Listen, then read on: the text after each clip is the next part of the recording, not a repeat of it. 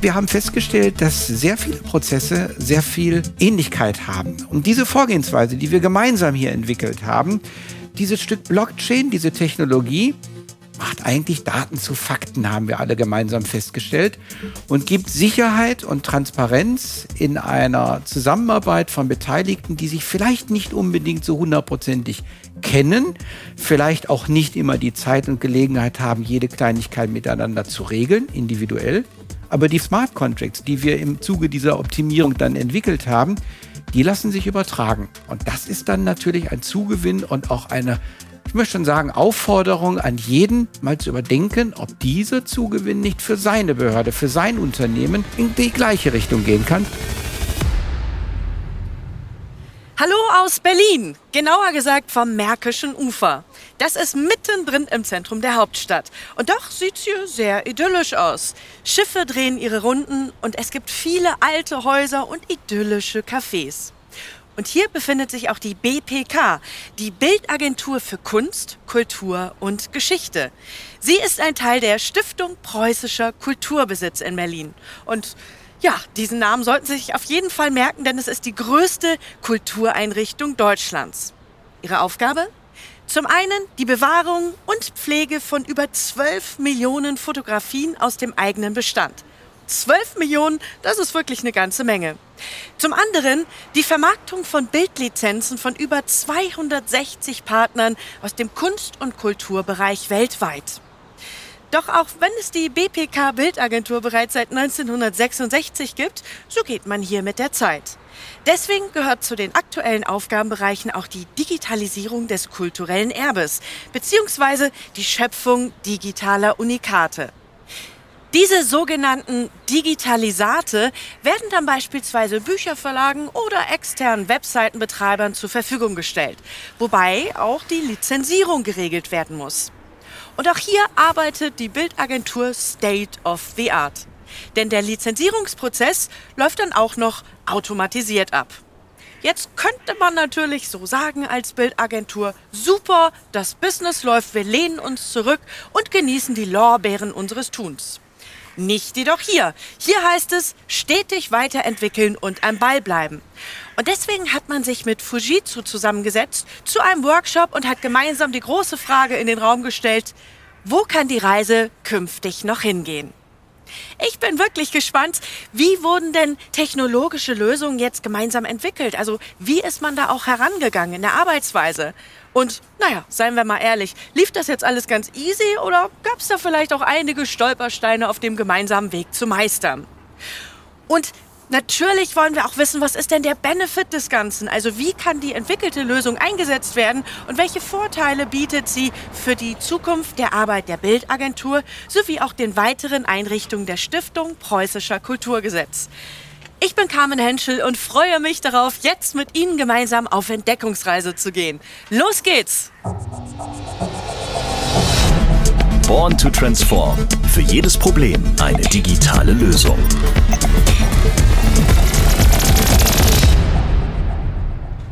Und ich habe mir natürlich für das heutige Thema auch wieder zwei Experten dazu geholt. Das ist zum einen Frank Stecher von Fujitsu und zum anderen Stefan Geiser, Mitarbeiter in der BPK Bildagentur. Hallo ihr beiden. Hallo, Hallo. Carmen.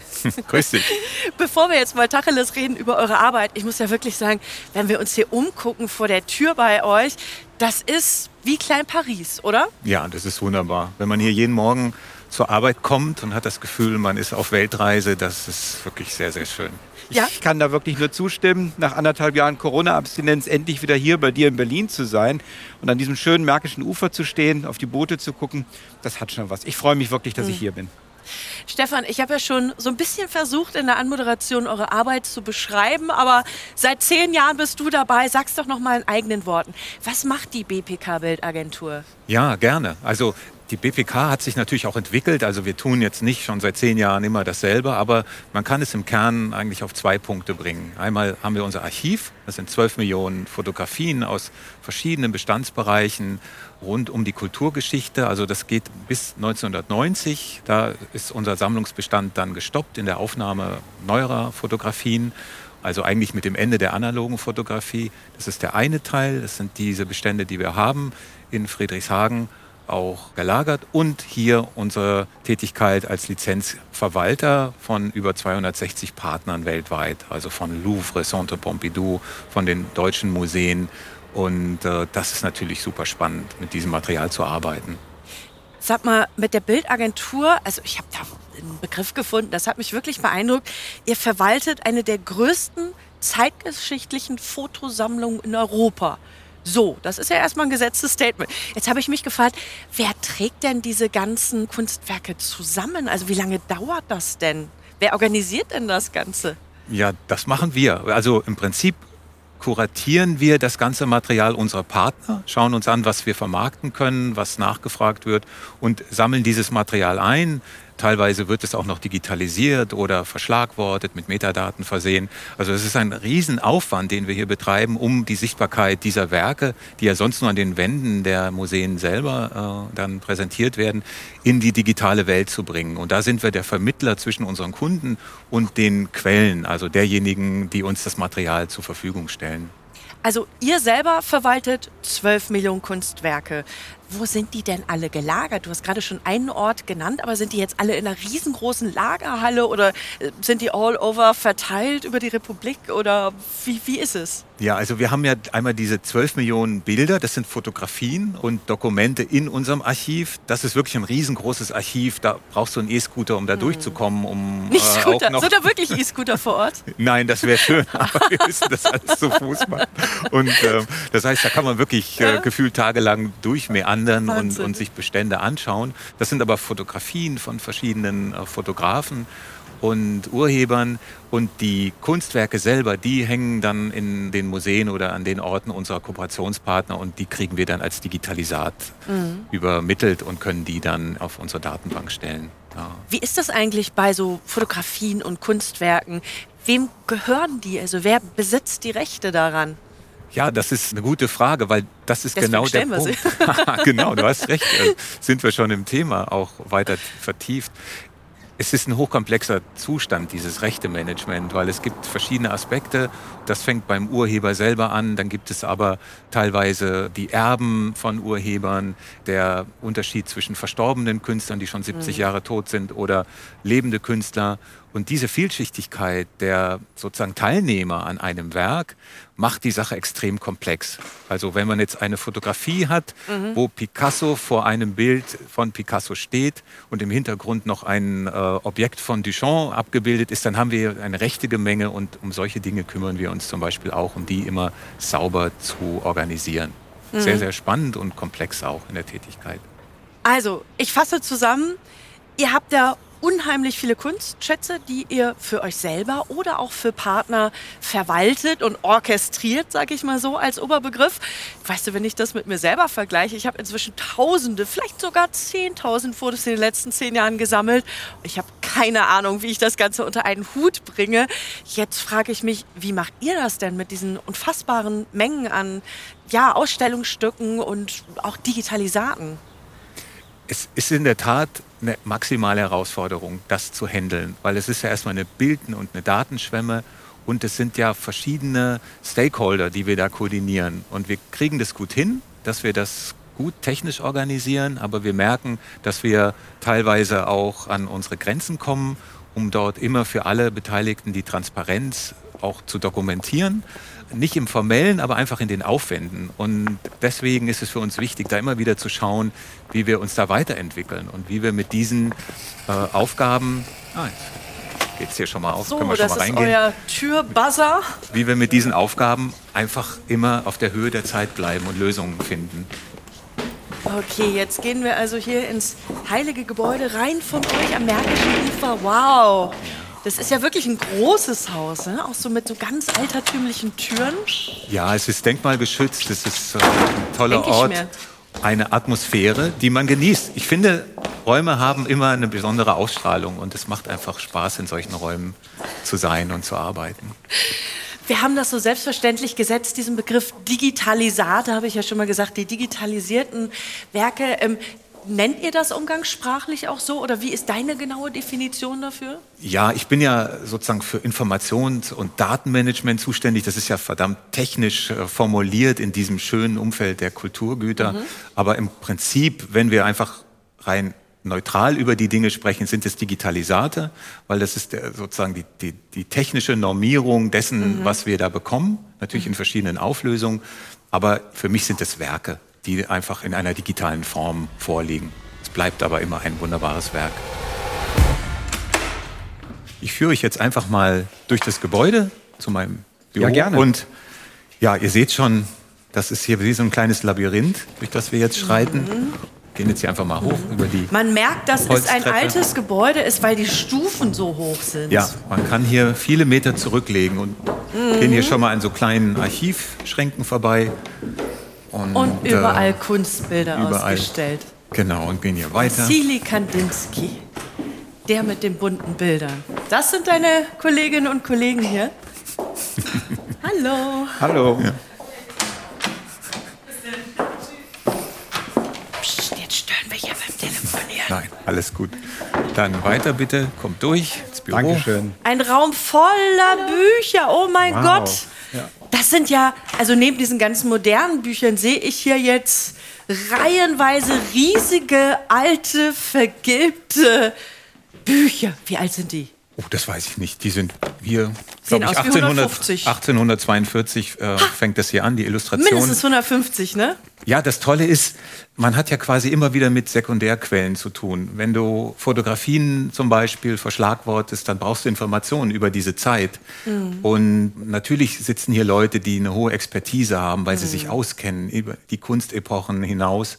Und trotzdem braucht man immer wieder Informationen, um die Metadaten anzureichern. Und das ist halt eine tolle Mischung von Technik und Inhalt, von Kunst, Kultur und Technologie. Also mhm. schön. Frank, wie ist das denn für dich, mit Stefan zusammenzuarbeiten? Weil wir stehen hier vor diesem Regal mit riesigen alten, ja, 150, 180 Jahre alten Büchern. Du kommst voll aus der High-Tech-Ecke, bist äh, zukunftsmäßig ganz vorne. Wie ist das für dich, diese Zusammenarbeit? Also ich muss wirklich sagen, es ist faszinierend. Man könnte schon fast sagen, ich bin sprachlos, wenn ich mir diese Bücher ansehe. Aber das würde jetzt hier natürlich nicht passen. Nein, es ist wirklich so, wenn ich mit Stefan spreche und wenn ich Stefan zuhöre, was ich ja auch gerade getan habe, bin ich immer wieder fasziniert, wie interessant es sein kann, wenn diese Tradition und all das, was Stefan in seinem Beruf, in seinem Alltag tagtäglich erlebt, dann zu uns hinübergetragen wird ich muss ganz ehrlich sagen, als ich in dieses Projekt einstieg, hatte ich ja gar keine Vorstellung davon. Was verbirgt sich hinter Stiftung preußischer Kulturbesitz? Was verbirgt sich hinter, wir müssen Kulturgüter bewahren, digitalisieren? Dieses Verständnis ist natürlich im Laufe dieser Zusammenarbeit gewachsen und entstanden. Und jetzt hier erstmalig auch in dem Büro zu stehen, wo diese herrlichen alten Bücher sind, das ist schon wirklich faszinierend. Und da macht es mir auch wieder Spaß, mit modernen, neuen Technologien alte, bewährte, traditionelle Dinge aufzuarbeiten, zu bewahren, zu helfen, zu unterstützen, dass das alles nicht verloren geht, dass das vielleicht auch noch der Nachwelt erhalten bleibt. Ich finde das toll. Faszinierend mhm. einfach. Mhm. Was treibt dich bei der Arbeit an, Stefan? Es ist genau, könnte ich fast aufgreifen und anschließen, diese Mischung zwischen Tradition, Moderne, zwischen Technologie, also dem Sichtbarmachen dessen, was man eigentlich früher immer nur im Depot hatte. Und ich finde, das Maß der Kultur ist immer so ein Spiegel einer Gesellschaft. Und ich finde es wichtig. Ohne Kunst und Kultur, glaube ich, würden wir als Gesellschaft wirklich verlieren. Und das ist für mich ein wichtiger Auftrag, zu schauen, dass wir Dinge sichtbar machen, die Menschen Freude bereiten. Und mit denen Menschen arbeiten, die sie sich vielleicht anschauen, um in eine andere Stimmung zu kommen oder nutzen, um was über die Kultur der Menschheit herauszufinden. Es ist einfach äh, eine wunderbare Mischung. Also ich könnte mir nichts Besseres vorstellen. Kann ich voll und ganz verstehen, Stefan. Wirklich. Stefan, jetzt bist du, seid ihr quasi Kunde von Frank und von Fujitsu. Ich würde gerne da nochmal die Blickrichtung ändern. Ihr habt ja unheimlich viele Ausstellungsstücke und Digitalisate und ergo auch unheimlich viele Kunden. Ähm, ich habe es zu Beginn mal genannt, okay, Bücher, Verlage, Webseiten und so. Aber Was sind denn so für euch typische Kunden? Wer sind denn so die großen, ich sag mal, Adressen, die bei euch nachfragen? Also wir haben eine sehr unterschiedliche Kundenstruktur, aber also ein Kernkundenbereich im Sinne, kann man auch sagen, des Umsatzes sind die Schulbuchverlage, die sind äh, sehr dominant, weil die natürlich dieses Wissen über Kultur und Kunst in die Welt tragen, über die Schulen. Und äh, wir haben einen hohen Anteil auch an den Museen selber, an den Kultureinrichtungen, die mit unseren Werken Ausstellungen machen oder Ausstellungskataloge produzieren. Und dann natürlich Werbeagenturen, äh, Buchverlage, Kalenderverlage. Ja. Das sind eigentlich all diejenigen, die ähm, ja, diese Bilder dann auch für ihre Publikationen nutzen, mhm. aber auch Modedesigner, also wir haben auch schon Kunstwerke auf Socken äh, ähm, lizenziert oder Tücher. Da Vinci ähm, auf der Wintersocke. Ja, ne? und ähm, in, auf Süßigkeitenverpackung. Also es gibt alles. Und das ist halt auch das Spannende. Da könnten meine Kolleginnen aus dem Bereich Honorarlizenzen äh, eine Menge Geschichten erzählen. Und man merkt halt, kein Tag ist wie der andere. Jeder, mit jedem Telefonanruf kann eine Frage kommen, die wieder ganz neu ist und die spannend ist. Wir hatten es eingangs schon gesagt, ihr beide habt euch zu einem äh, großen Workshop zusammengesetzt mit einem Ergebnis. Das werden wir uns gleich noch genau anschauen. Aber ich möchte mal noch mal vor diesen Workshop gehen. Und zwar, ihr habt eine bestimmte Art und Weise zu arbeiten. Die ist schon sehr modern. Lass uns mal so einen Vorher-Nachher-Vergleich machen. Sagen wir mal, wie habt ihr bisher gearbeitet? Also, ich sage jetzt mal, da war ein Buchverlag, der hat bei euch an die Tür geklopft, mhm. hat gesagt, hallo, Mensch, tolle Sachen habt ihr hier. Ich hätte gerne folgende fünf Digitalisate von euch. Jetzt würde ich gerne mal verstehen, Stefan, wie lief das in der Vergangenheit ab? Was ist dann genau passiert? Wie habt ihr das organisiert, diesen Ablauf? Wie waren die Prozesse? Wie lief das mit der Lizenzierung? Ich weiß nämlich, du hast eingangs gesagt, das ist ein mhm. unheimlich wichtiger mhm. Punkt, diese Rechteverteilung, also wer wann was genau da darf. Kannst du das mal so beschreiben? Ja, also äh, das können wir gerne mal in so einem exemplarischen Beispiel äh, skizzieren. Wir hatten einmal früher den Bruch, da haben wir rein analog gearbeitet. Dann wurden diese Anfragen wirklich so bearbeitet, dass jemand ins Archiv gegangen ist und hat die Bilder zusammengesucht. Dann Richtig mit so einem Wägelchen? So ja, so kann man sich fast vorstellen. ja, rollte man durchs Archiv, ja. äh, hatte sich überlegt, was könnten für Bilder sinnvoll sein, weil der Kunde hat die Bilder ja nicht gesehen, sondern er hatte nur eine Vorstellung, was er braucht. Dann hat man die ihm zusammen kuratiert, hat die eingetütet, dann stand der Fahrradkurier, wenn es jetzt hier in der Stadt war, äh, schon bereit oder der Overnight-Kurier, weil es musste vielleicht zu Spiegel äh, nach Hamburg. Das war sehr zeitgetrieben. Dann hat man das dann quasi verpackt und versendet, Lieferscheine geschrieben etc. Dann gab es den Bruch zum Digitalen schon mal, wo wir ja jetzt sind zumindest, dass wir Digitalisat haben von den Werken und haben dann bei einer Anfrage vielleicht fünf verschiedene Werke von fünf verschiedenen Museen, ja, vom Städelmuseum, vom Louvre, vom Centre Pompidou und aus der Kunstsammlung Dresden und haben da verschiedene Rechte die wir beachten müssen. Das heißt, wir müssen die abklären. Wir haben vielleicht Erben, die wir fragen müssen, kann dieses Bild genutzt werden, kann dieses Foto oder diese Gemäldereproduktion dafür eingesetzt werden, darf das beschnitten werden, darf das umkoloriert werden. Also es gibt viele Fragen um die Nutzung, die wir dann hier sehr mühsam, sage ich mal, sehr aufwendig klären. Und das ist unser Alltag, diese Klärung mit den Honoraren, die dann noch abgestimmt werden, dann mit den Kunden und den Partnern dann quasi immer im Ping-Pong zu kommunizieren. Also immer digitalisiertere Arbeit. Ja. Das heißt, was ich so rausgehört habe, ist, ein großer Punkt ist einfach auch Zeitersparnis, oder? Definitiv. Dass die Abläufe fluffig sind und dass ihr unfassbar viel Zeit wahrscheinlich einspart, wenn ihr das digital nachvollzieht. Absolut. Könnt. Zumal auch Kosten. Früher hat man wirklich mehrere Produktionen anfertigen müssen, weil wenn ein Caspar David Friedrich sehr oft angefragt wurde, dann brauchte man 10 oder 20 Reproduktionen, um die dann zu versenden. Jetzt hat man ein hochwertiges Digitalisat und das kann natürlich unendlich oft downgeloadet werden. Das ist schon mal ein, ein hoher Gewinn. Dann sozusagen wird das Original geschützt. Es wird einmal ordentlich digitalisiert, kann dann ins Depot, kann dann für die Zukunft gesichert werden. Und wir haben das Digitalisat in der hohen Auflösung in der Datenbank und stellen das zur Verfügung. Das ist natürlich ein Riesenvorteil. Die Kunden können 24-7 äh, recherchieren, auch international. Also unser Webauftritt ist Deutsch-Englisch. Und das sind natürlich riesige Vorteile, die wir schon, seitdem wir digital sind, also es ist so, seit 2005 haben wir da angefangen, der ersten Webseite und hat eine große Systemumstellung 2015 jetzt, das aktuelle System, was wir jetzt haben. Das bringt natürlich schon eine Menge Vorteile für unsere Kunden und für uns. Wir haben also eine Geschwindigkeitserhöhung und können viel höhere Frequenzen an Kundenanfragen betreuen. Wir haben es immer wieder angesprochen, da gab es diesen gemeinsamen Workshop, der ja auch einige Zeit gedauert hat. Mich interessiert mal so die Geschichte dahinter. Also Stefan, war das so, dass ihr hier immer zusammengesessen habt und überlegt habt, ja, so Stück für Stück, wie könnten wir uns verbessern? Oder gab es mal irgendwie ein Meeting, wo gesagt wurde, buff, wir müssen was tun oder was vielleicht umgekehrt. Frank, du hast an Stefans Tür geklopft und gesagt, wir hätten da mal was für euch, eine pfiffige Idee. Also wie kam das zustande? War das ein langsamer, ein schneller Prozess? Schön wäre es gewesen, wenn ich an die Tür geklopft hätte, aber es ist anders zustande gekommen. Stefan, du hast gerade schon das Stichwort Digitalisierung und Digitalisate mehrfach genannt. Und jetzt bin ich ja als Vertreter einer weltweiten IT-Company hier und da sind natürlich Digitalisate und Digitalisierung unser Themenschwerpunkt. Und es war tatsächlich so gut vor zwei Jahren, dass wir uns über die IT-Abteilung der Stiftung Preußischer Kulturbesitz mit einem Herrn unterhalten haben, der dort maßgeblich für zuständig war, der uns sagte, die Welt verändert sich, die Gesellschaft verändert sich, alles wird digitalisiert, wir sprechen von einer digitalen Transformation.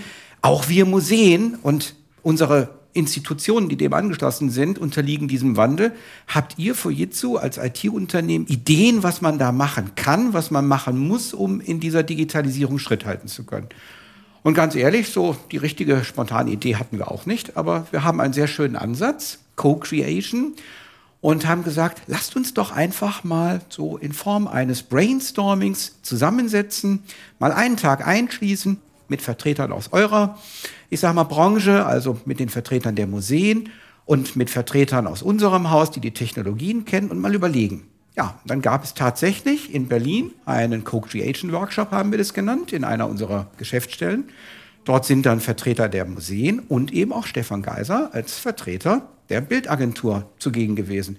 Völlig ergebnisoffen. Wir wussten nicht genau, worauf es hinauslaufen wird. Aber wir haben uns das alles mal angeschaut. Was machen die Museen? Was macht die Bildagentur? Wie geht die Digitalisierung voran? Da kam natürlich auch dieses Thema auf Rechte, Digitalisierung, Internet, Download. Es gibt unglaublich viele Menschen. Ich glaube, das machen wir ja alle auch oft. Die googeln sich Bilder, irgendwelche Digitalisate. Weiß man, ob die echt sind? Weiß man, ob die so benutzt werden dürfen? Ist das alles legal, was man da macht? Stefan, du hast es gerade schon gesagt, die offiziellen Anfragen, die ihr tagtäglich zu bedienen habt, sind eine Herausforderung für euch, im Zuge dieser fortschreitenden Digitalisierung Schritt halten zu können. Und am Ende eines eintägigen Workshops, dieses einen Workshops, saßen wir zusammen alle und haben festgestellt, Lizenzierung und die damit verbundenen Themen und Prozesse, das sind ein Thema, was die Museen und eben halt die Bildagentur als, ich nenne das jetzt mal Vermarkter der Museen, gerade sehr, sehr drängend äh, und brennend interessiert. Und da müssen wir ran. Ja, und dann wurde also tatsächlich beschlossen, wir werden dort weiter einsteigen mit der Bildagentur. Stefan, und dann gab es ja einen Folgeworkshop. Dann haben wir uns wirklich konkret zusammengesetzt mit Fachleuten aus unserem Haus, mit Kolleginnen von dir ja, und am Anfang bestand für uns als Fujitsu die Herausforderung da drin, wir müssen erstmal verstehen, was macht die BPK eigentlich? Mhm. Also wir haben das dann tatsächlich auch so gemacht, das ist noch in der Vor-Corona-Zeit gewesen, muss man jetzt wirklich hinzufügen, dass wir uns zusammengesetzt haben, dass wir uns mal erklären lassen haben, wie sehen die Prozesse aus, wer sind die Stakeholder, wer ist daran beteiligt. Stefan, da kannst du bestimmt gleich noch viel mehr drüber sagen als ich. Aber für uns war es wirklich Neuland. Wir kannten das alles nicht. Und wir müssen, und das ist wichtig in diesem Co-Creation-Prozess, überhaupt erstmal verstehen, was macht der Kunde, wie arbeitet er, welche Herausforderungen hat er intern oder eben auch in der Zusammenarbeit wieder mit seinen Kunden. Also du hast es ja schon gesagt, Stefan, Verlagen, den Museen, die euch das Material zuliefern. Und das wird bei uns schon sehr professionell anhand einer Methodik aufbereitet. Da haben wir sehr gute Fachleute, die so etwas analysieren, die dann auch ein Storybook erstellen, wo also wirklich herausgearbeitet wird, welcher dieser beteiligten Stakeholder, welche Institutionen, welche Mitarbeiter machen was, wie agiert das Ganze zusammen, welche Prozesse sind notwendig. Und Stefan, du hast es gerade schon gesagt, ihr seid heute schon sehr stark optimiert. Aber ich glaube, wir konnten alle gemeinsam feststellen, mit der Digitalisierung und auch mit Technologien, die wir als Technologiekonzern zur Verfügung haben, Themen wie beispielsweise einer Blockchain, einer Prozessautomatisierung, lässt sich das Ganze noch mehr vereinfachen, noch mehr abbilden, vor allem auch Sicherheit reinbringen in diese Prozesse, dass man sie dokumentieren und dass man sie nachvollziehen kann. Ja, das war so der Beginn dieser Reise vor fast zwei Jahren, mit der wir dann mhm. wirklich ja. gestartet sind. Ja. Hast du gut beschrieben. Also dieser Co-Creation Workshop, der war elementar und ein Türöffner. Also um in diese Themenwelt einzusteigen und auch nochmal durch euch gespiegelt zu werden, weil die Veränderungsprozesse, in denen man ja steckt, die kann man oft nicht allein durchleben, weil man kann nicht neue Lösungen entwickeln in alten Gewohnheiten. Und dafür braucht es den externen Blick. Und das habt ihr so gut gemacht, schon in diesem Co-Creation Workshop. Das war einfach ein gutes, spielerisches, aber sehr strukturierte Form, in diese Welt einzutauchen und sich mal zu spiegeln, um neue Dinge zu entdecken, die wir dann später auch äh, angegangen sind. Ja, genau. Mit was für einem Gefühl bist du in den Workshop reingegangen? Eher so, hört sich ganz gut an, schauen wir uns das mal in Ruhe an? Oder warst du und auch natürlich deine Kolleginnen und Kollegen alle quasi schon open-minded, total weit offen, hab gesagt, egal was die sagen, das wird schon. Es war äh, glaube banaler letztlich. Es war erstmal für den Start so, dass irgendwie einen Tag vorher habe ich erfahren, dass da ein Workshop ist und es so, war dann noch ein Platz frei und ja. ähm, da habe ich gesagt, klar gehe ich hin. Also ich mache sowas immer, ich finde find das wichtig. Dann war es auch noch so in der Nähe, dass ich mit dem Fahrrad hinfahren konnte. Das war dann perfekt. Nein, aber ich wusste nicht, was mich erwartet. Und das finde ich gerade gut. Und es war aber sofort eine sehr gute Atmosphäre, weil wir ja aus verschiedenen Bereichen der Stiftung kamen. Also wir hatten jetzt nicht ein Thema, sondern viele Themen. Und wir waren also auch aus verschiedenen hierarchischen Bereichen dort. Und das spielte keine Rolle, sondern ihr habt das gut übernommen und geführt, so dass und das kann ich jetzt für mich sagen, aber ich hatte es auch von den anderen Teilnehmern gehört, die mit sehr hohen neuen Erkenntnissen, neuen Impulsen und Werten dann da rausgegangen sind. Und das war extrem äh, interessant und ähm, positiv.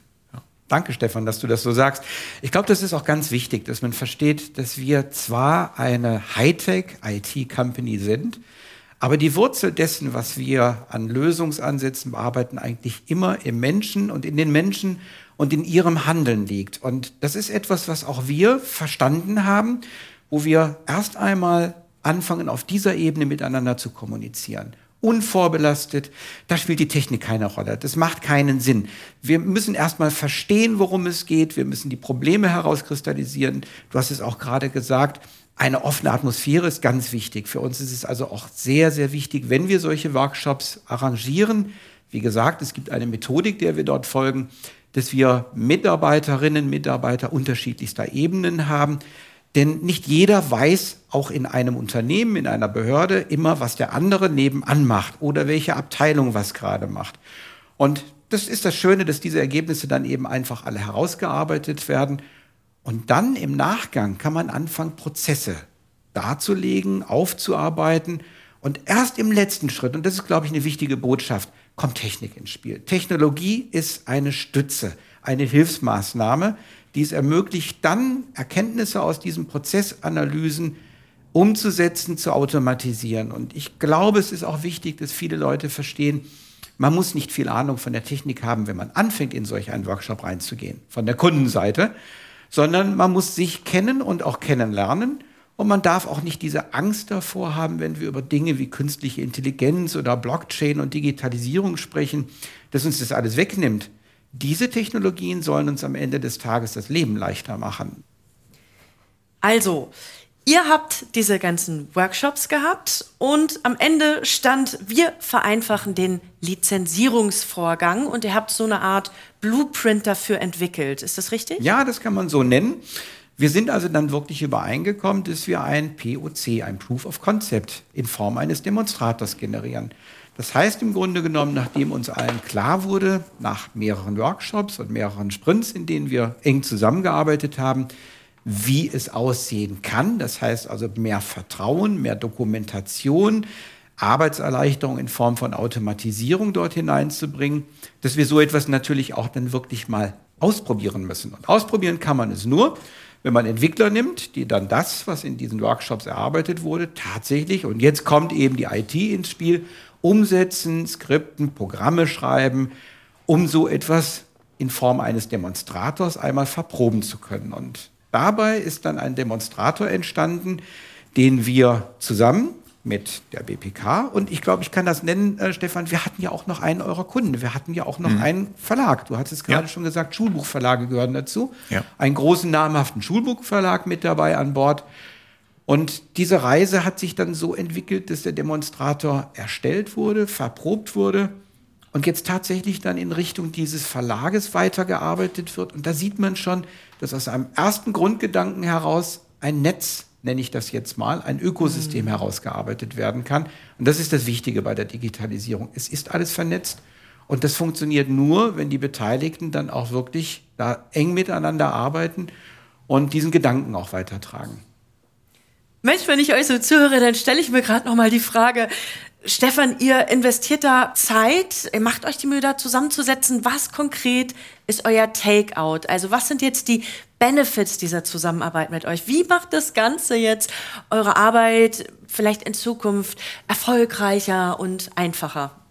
Ja, die Frage stellt sich ja immer, ne? what's in for me oder ähm, aber ich sehe das sehr differenziert. Also wir hatten verschiedene hohe Effekte für uns, auch von Anfang an. Also das war einmal dieses reflektiert werden, dass wir einfach mal einen externen Blick auf unsere Prozesse bekommen. Das heißt, es ist die Erkenntnisqualität, die sehr wichtig ist, der man sich ja auch stellen muss. Also das ist ein direkter Gewinn, um einfach mal zu schauen, wie arbeite ich. Ja?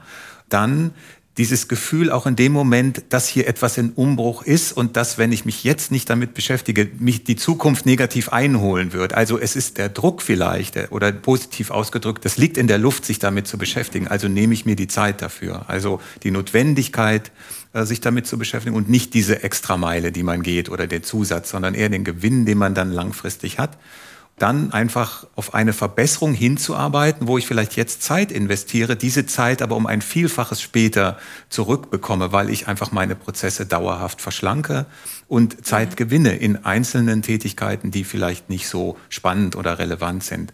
Und das sehe ich das sozusagen in so einem Longtail-Effekt, ja. wo es sich immer lohnt, sich die Zeit zu nehmen, mal kurz Pause zu machen, sich das eigene Tun anzuschauen und zu überprüfen durch einen professionellen äh, Partner, wo stehe ich, wo könnte ich stehen und wo sind noch ein paar Goldnuggets, die ich noch gar ja. nicht sehe und die kann ich dann zusammenheben. Insofern ähm, ist diese Frage eigentlich immer mit dem Gewinn am Ende unterm Strich zu sehen, weil ich mehr rauskriege, als ich investiere, weil ich mich weiterentwickle, weil ich moderner bin, weil ich Ressourcen am Ende über Jahre einsparen kann und mich in einem höheren Wert positionieren kann. Also mhm. für uns als Agentur zum Beispiel.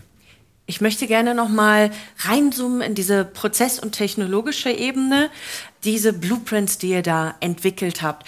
Wie könnte das konkret eben auf, auf der technologischen Ebene eure Arbeit künftig verändern? Wir haben ja wirklich eine konkrete Lösung entwickelt, um Smart Contracts, also um eine schnelle Überprüfung und vertragliche Bestätigung von äh, Lizenzbedingungen von jeweiligen Anteil oder Stakeholdern zu ermöglichen über diese Technologie und eine absolute Beschleunigung der Prozesse, weil wir schnell Anfragen bearbeiten können. Das haben wir ja dann auch als Ergebnis in der Anwendung umgesetzt und eine Transparenz, eine Art Protokoll erhalten, wo wir sagen können, hier sind Bestätigungen an dem Tag zu der Uhrzeit gelaufen. Also wir können das dann dokumentieren, archivieren und das ist eine wahnsinnige Zeitersparnis und Ressourcenersparnis, weil wir das bisher in verschiedenen Systemen von Excel-Tabellen über E-Mail-Dokumentation momentan mhm. vorhalten und das wäre dann eine zentrale Lösung, die wir damit schon nicht nur skizziert, sondern schon äh, sehr weit umgesetzt haben. Stefan, eure Benefits habe ich sehr klar verstanden. Also ich sehe auch deine Begeisterung. Du bist wirklich sehr happy, glaube ich, mit allem, was ihr da ja. gemacht habt. Lass uns noch mal die Sichtweise ändern. Blick eurer Kundinnen und Kunden. Was wird sich denn für die vielleicht verändern in Zukunft?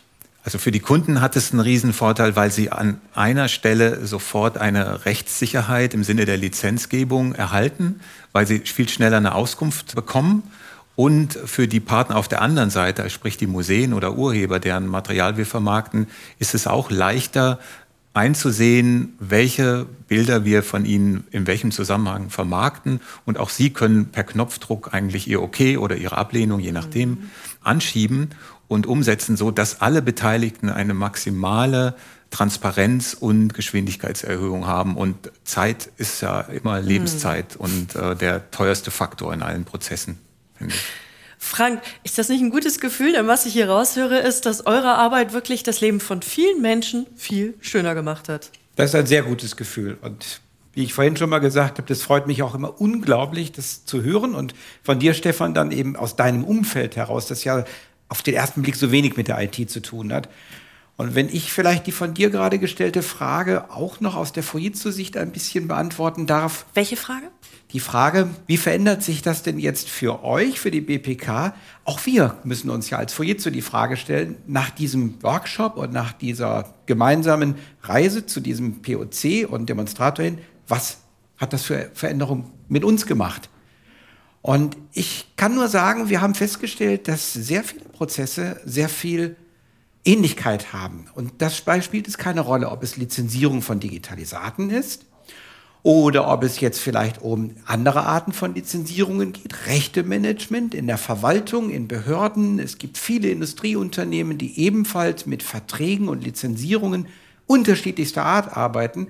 Und diese Vorgehensweise, die wir gemeinsam hier entwickelt haben, die führt für uns als Fujitsu natürlich dazu, dass wir ebenfalls eine Blaupause anbieten können, auf deren Basis andere Unternehmen oder Behörden jetzt ihre Prozesse einmal reflektieren, überprüfen, optimieren können. Und dieses Stück Blockchain, diese Technologie, macht eigentlich Daten zu Fakten, haben wir alle gemeinsam festgestellt, und gibt Sicherheit und Transparenz in einer Zusammenarbeit von Beteiligten, die sich vielleicht nicht unbedingt so hundertprozentig kennen, vielleicht auch nicht immer die Zeit und Gelegenheit haben, jede Kleinigkeit miteinander zu regeln, individuell.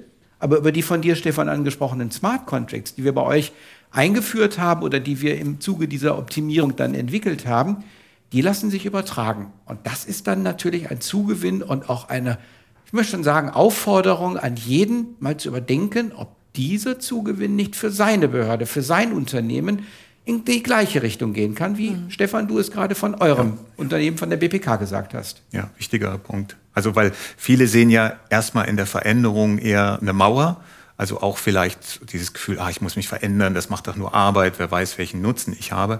Und entscheidend ist, sich darauf einzulassen. Und das ist, finde ich, nochmal so kurz zum Vergleich. Es gibt ja IT-Dienstleister, die wollen ein System überstülpen und die wollen, dass die Prozesse an das System angepasst werden. Und ihr macht das umgekehrt. Ihr schaut euch die entsprechenden Kundenprozesse an. Wir haben wirklich intensiv uns Zeit genommen, die zu analysieren und über Fragen wirklich aufzuschlüsseln, aufzubereiten und dann kommt die Technik. Und dadurch ist das eine andere Herangehensweise, die extrem hilfreich ist und auch ein wichtiges Ergebnis für mich dieser Kooperation, dieser Zusammenarbeit und meine Empfehlung, sich darauf einzulassen. Also jeder, der auch vor diesen Veränderungsprozessen steht, und das sind eigentlich alle, die sollten sich öffnen und ähm, es tut gar nicht weh, es macht total viel Spaß. Ich möchte da noch mal einhaken beim Thema Blockchain. Du hast es schon angesprochen, Frank. Ähm, kannst du uns da ein paar Worte mehr zu sagen? Wie habt ihr da mit Blockchain-Technologie gearbeitet? Ja, gerne, will ich machen. Blockchain sollten wir vielleicht erstmal so definieren. Es ist ja eine Technologie, die auf einem verteilten Haupt- oder Grundbuch basiert. Eigentlich ist es eine Distributed Ledger Technologie. Das bedeutet, dass ich Daten habe. Daten können Transaktionen oder eben diese angesprochenen Digitalisate sein, die in einer verteilten Umgebung vorgehalten werden und deren Bewegung oder deren, ich sag mal, ja, Transaktion, wie es so schön heißt, von allen manifestiert und von allen klar transparent einsehbar ist. Das heißt, Blockchain macht Daten zu Fakten. Ich habe Daten, die ich wie eine Kette, so kann man sich das vorstellen, aneinander hänge. Jeder Beteiligte in solch einem Distributed Ledger System, und wir sprechen von einem System, wo sich Beteiligte wie die BPK, wie verschiedene Museen, wie Agenturen oder andere kommerzielle Nutzer aufschalten können. Die unterhalten sich, deren Vorgänge sind geregelt. Das heißt also nach klaren Vorstellungen und Regelungen werden Transaktionen, zum Beispiel Lizenzierungen, Käufe und Prozesse durchgeführt und sie werden mit einem Datum, Zeitstempel festgeschrieben, die nicht mehr veränderbar sind. Für jeden einsehbar. Und so habe ich Sicherheit in einer Umgebung, wo ich mich nicht kenne, also virtuell im Netz, zwischen vielen Beteiligten, die miteinander kommunizieren, manchmal auch über verschiedene Quellen und Stationen hinweg Und ich habe die Möglichkeit, dann mit dieser Distributed Ledger Technologie auch eine Dokumentation nachweisbar und für alle rechtssicher zu vollziehen. Und ich glaube, Stefan, das ist ja das, was es bei euch so interessant gemacht hat, dass wir die Prozesse und all das, was wir gemeinsam erarbeitet haben, dann in dieser Form auf eine Blockchain niederschreiben können. Und um das System jetzt vielleicht noch mal so ein bisschen in die Zukunft weiterspiegeln zu können, jetzt besteht die Möglichkeit, dass sich weitere Partner in so ein Ökosystem mit einbinden. Also weitere Museen, weitere Agenturen und dann auf Basis dieser automatisierten und standardisierten Prozesse mit euch kommunizieren oder auch untereinander kommunizieren. Und dann wächst so ein System, wird weiter ausgebaut, schafft Vertrauen und eben auch eine Rechtssicherheit untereinander. Wir reden die ganze Zeit hier über das Thema Zukunft. Mensch, Stefan, ich bin so neugierig. Wie könnte denn eine Zukunft eurer Arbeit jetzt mal wirklich so rumgesponnen aussehen? Die Zukunft der Kunst- und Kulturwelt und Digitalisate. Du bist natürlich auch herzlich eingeladen, Frank. Ja, schön. Also das liebe ich ja, so in die Zukunft zu denken. Und für mich ist die Zukunft auf der Ebene der Digitalisierung extrem demokratisch und in der Fülle beheimatet. Das heißt, ich könnte mir vorstellen, es gibt ja auch so Entwicklung von Open Access, also der freie Zugang zu Bildmaterial oder Kunstwerken, ohne dafür zahlen zu müssen. Das ist ja ein wichtiger Aspekt für Forschung oder für die Schulen zum Beispiel. Bildung, ja, Bildung, genau. Forschung, ganz wichtiger Aspekt, weil, und das ist so meine Perspektive und mein Wunsch für die Zukunft, einfach diese Sensibilisierung und diese Qualität, die wir über diesen Bilder Markt haben, also über die Nutzung haben, über diese Bildwelt, über diese Quellen, die einfach sinnlich sind, die emotional sind, die was über uns als Menschen aussagen. Und wenn wir das in die Welt geben, dann kann jeder, der dieses Material nutzt, einfach auch was lernen über sich und die Welt. Und wenn wir Technologie nutzen, das rauszugeben, aber und das finde ich wichtig, die Referenz zu dem Urheber selber, zu dem Künstler, also sozusagen zum Baby, immer dokumentieren können, dann entsteht eine, für mich sozusagen sehr ähm, saubere, geschützte, sensible Nutzung. Das finde ich wichtig, weil das ist die Gefahr im Netz, dass durch die Anonymisierung einfach die Quellen nicht mehr zugeordnet werden können. Und das finde ich wichtig, dass der Künstler selber noch diesen Wert zugesprochen bekommt oder die Institution. Und das ist dieses Bild, Bilder so frei wie möglich zu präsentieren, in die Nutzung zu bringen und neugierig abzuwarten, was Menschen damit machen, im direkten und indirekten als Nutzer und, und kreativer Weiternutzer mhm. vielleicht auch. Das hast du wunderbar beschrieben. Und ich glaube, das, was du gerade beschrieben hast, kann man ja auch so titulieren. Die Freiheit beginnt ja da, wo die Rechte des anderen dann auch wieder beginnen oder aufhören. Das sind ja so Regelungen, die man einfach treffen muss. Kommerzielle Nutzung oder auch private Nutzung im Netz geht sehr schnell, aber man darf nicht vergessen, wo die Urheberrechte liegen und auch das muss ja geschützt und wart bleiben und das können wir regeln auf diese Art und Weise, wie wir das hier gemeinsam erarbeitet haben. So. Lieber Stefan, lieber Frank, vielen, vielen herzlichen Dank, dass ihr uns Einblicke gegeben habt in die Art und Weise, wie ihr zusammengearbeitet habt, wirklich etwas Neues entwickelt habt. Und ich fand es richtig spannend, jetzt mal zu gucken, wie Blockchain-basierte Lizenzierung von Digitalisaten in Zukunft funktionieren kann. Und vor allen Dingen natürlich für euch, Stefan, auch die Benefits ganz wichtig. Ich habe mitgenommen, die BPK Bildagentur kann deutlich effektiver arbeiten, richtig, hm. übersichtlicher und sicherer auch. Also, um nochmal die Vorteile zu benennen, bessere Nachvollziehbarkeit, Transparenz, Integrität von Lizenzinformationen, einfache, schnelle Aufklärung, wenn es mal irgendwo hakt und jemand sagt, Mensch, wem gehört das eigentlich hier? Wer ist eigentlich der Urheber? Und, ich glaube auch noch, hast du genannt, Kosten, Kosten eingespart, oder? Kosten und vor allen Dingen der Mehrwert im Sinne der Erkenntnisse und der Möglichkeiten, diese Erfahrung auch in der Zukunft zu nutzen, bis in die Stiftung hinein. Das finde ich noch ein wichtiger Punkt. Und das alles ist möglich durch ein Blockchain-basiertes System. Dann wird das Arbeiten von dir, lieber Stefan, deinen Kolleginnen und Kollegen in Zukunft viel fluffiger, deutlich einfacher. In diesem Sinne alles Gute noch für eure Zukunft und macht's gut, ihr beiden. Danke, Danke, Carmen. danke euch. Danke, Stefan. Vielen Dank auch an Sie fürs Zuhören. Wer jetzt sagt, ich hätte gerne mehr Informationen zu der Technologie hinter der Blockchain-basierten Lizenzierung von Digitalisaten, dann schauen Sie doch einfach auf die Webseite von Fujitsu www.fujitsu.com. Links zu den passenden Blogbeiträgen und Videos packen wir Ihnen außerdem in die Show Notes. Ich freue mich, wenn Sie auch beim nächsten Mal wieder reinhören. Tschüss. Tschüss. Alles Gute. Tschüss. Sagt mal, ihr beiden, wir sind doch hier mittendrin an der Quelle. Können wir uns jetzt noch mal so ein paar schöne Digitalisate anschauen? Das können wir gerne machen. Ja, wir gehen einfach äh, an den Rechner und schauen uns was an und dann können wir ein paar Schätze heben. Super, ich bin gespannt. Dann zeigst du mir auch deine Lieblingsstücke. Okay, können wir machen. Vielen Dank. Gerne.